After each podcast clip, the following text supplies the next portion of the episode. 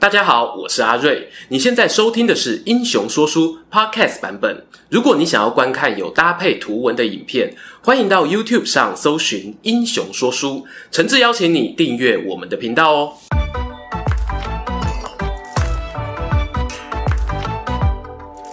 Hello，英雄说书的观众朋友，你们好，我是说书人阿瑞，替大家带来精彩的英雄故事。你听过海盗吗？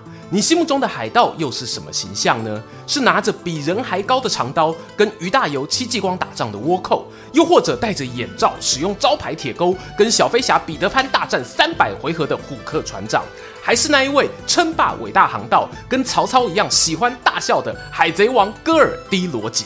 有趣的是啊，无论你是哪个年代的人哦，以上种种海盗形象，其实呢都带有一种亦正亦邪的魅力。就连让大明帝国恨得牙痒痒的倭寇之乱，它的组成也不是单纯的盗匪而已。海盗本身虽然是社会秩序的破坏者，但也有不少海盗的发迹啊，是来自于秩序早就出现崩解的社会。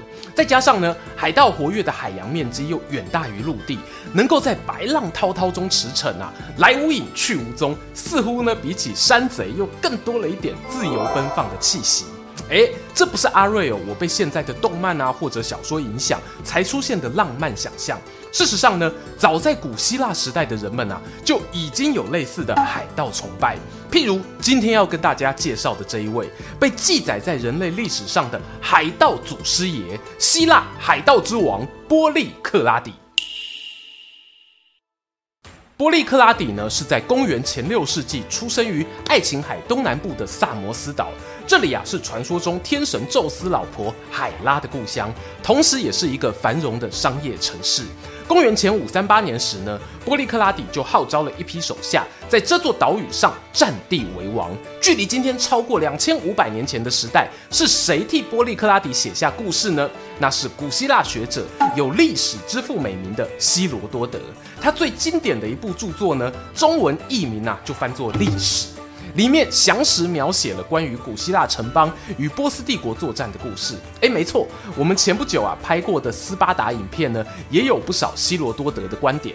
当然啊，有些人认为希罗多德说故事太浮夸，没有亲眼看过的事情讲得天花乱坠啊。这批评很耳熟哦，写《史记》的司马迁五告衰啊，在隔壁棚哦躺着也中枪。其实呢，在《历史》一书开头时，作者就写到哦。我撰写这本书的资料啊，来自于个人的采集调查，是为了让后人知道希腊人与异邦人之间曾经发生过那么多伟大而令人惊叹的事迹，还有双方打仗的前因后果。这些事情啊，不该简简单单就被时间给淡忘。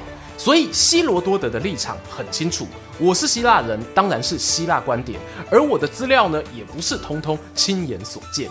在这样的前提下呢，我个人看待这本书的态度，绝对是感恩大过批评啊！毕竟要是当年哦，没有他做文字记录，今天说书人呢，连想浮夸的机会都没有啊！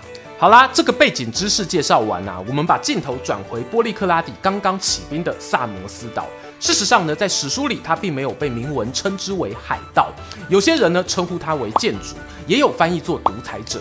这里啊，先不深入探讨，大家可以简单想成呢，他在萨摩斯岛的统治，并非城邦式管理，而是呢，谁拳头大就当老大了。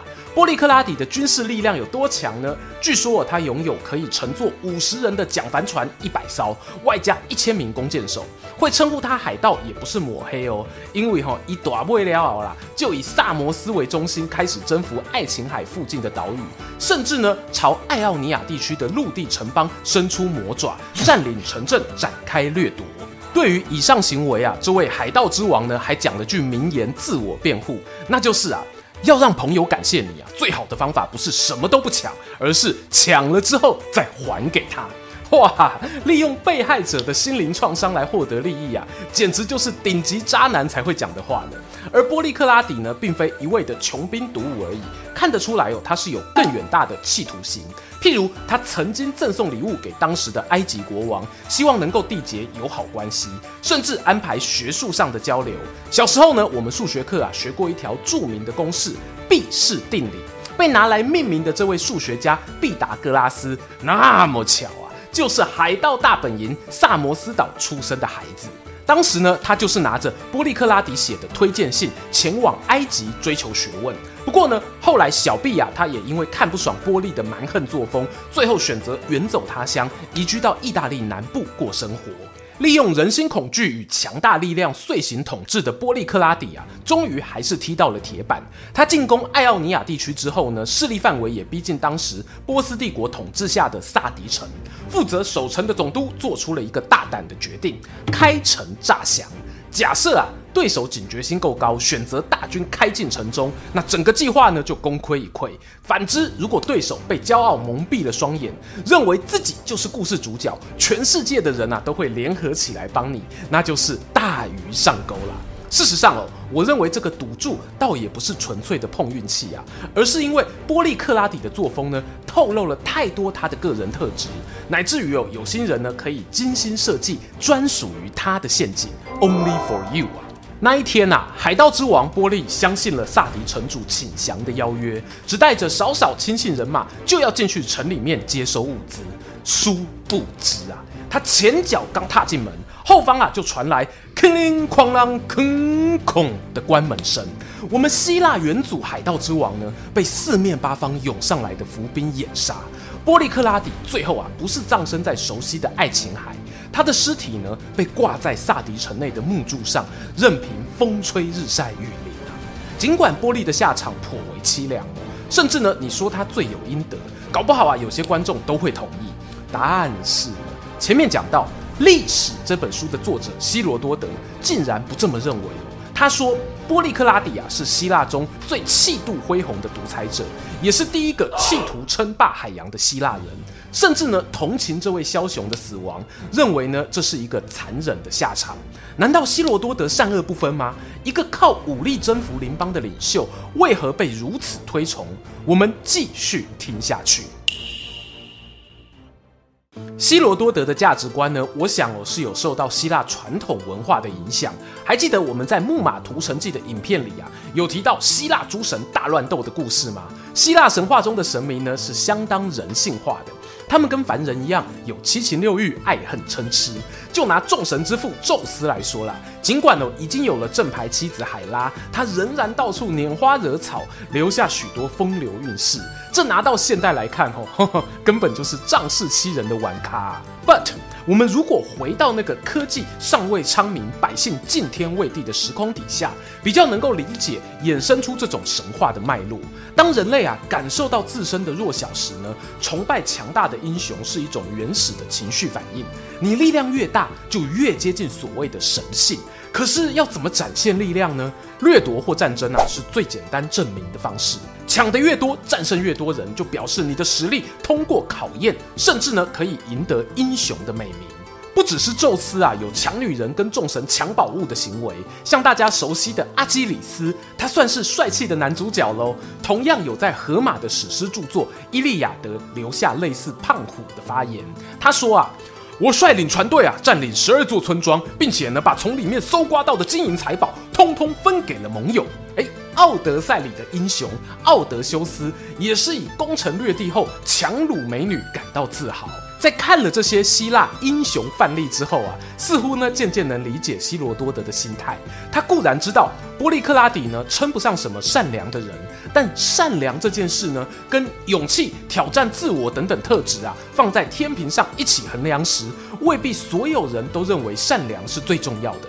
而好玩的是呢，在波利克拉底过世后的两百多年，希腊半岛啊又出了一位强大的领袖，也是我们拍过影片的马其顿国王亚历山大。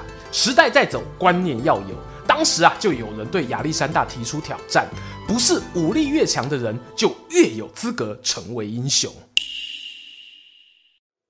那个人是谁呢？是亚历山大东征过程中遇到的一位海盗。话说啊，亚历山大率领的希腊军队行经地中海、黑海，一路镇压不少武装势力，当然哦，也包括海盗集团。其中呢，有一位海盗被逮捕后带到亚历山大跟前，大帝问他：“你为什么在海上横行霸道呢？”这个海盗吼马西 Q 小后啊，反正伸头一刀，缩头一刀，干脆挺着脖子回答：“我在海上的作为啊，就像陛下您在全世界横行霸道一样啊，差别哦只在于我用的是小船，所以被叫做盗贼；您开的是大战舰，就成为皇帝嘛。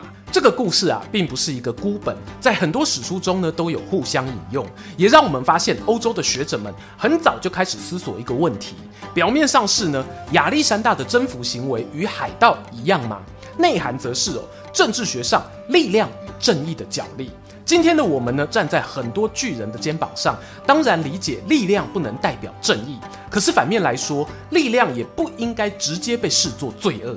我在读到古代许多海盗的故事时呢，忍不住会想象他是在什么情况下会夹带着人民的期待而崛起，最后呢，又是如何不幸地被历史浪潮给淹没。今天希腊海盗之王波利克拉底只是个开头，希望呢之后啊能够为大家带来更多精彩的故事。当然，有些呢会被视作海盗的历史人物，其实在英雄说书频道里经有讲过，好比击溃无敌舰队的德瑞克船长，东印度公司上集里面葡萄牙的探险家达伽马，煞气女海贼 Truckema，甚至有大家从小听到大的延平郡王 A.K.A 郑成功等等，大家哦可以去旧影片回味一下。如果呢你有特别喜欢的海盗人物，也欢迎在底下留言跟我们分享。邀请大家不吝订阅英雄说书频道，追踪说书人阿瑞的 Instagram，我会在那边分享更多的说书日常。期待和你们下次空中再见。喜欢今天的故事吗？画面右边还有更多推荐影片可以追哦。诚挚邀请您动动手指订阅我们频道，打开小铃铛，选择接收全部消息，还有每周固定直播的副频道《穿越时空巴士》等你一起来上车。如果你还想要给我们更多鼓励，也可以扫描加入会员 QR Code，用每个月一杯咖啡的钱赞助团队创作更多好故事。我们下次见。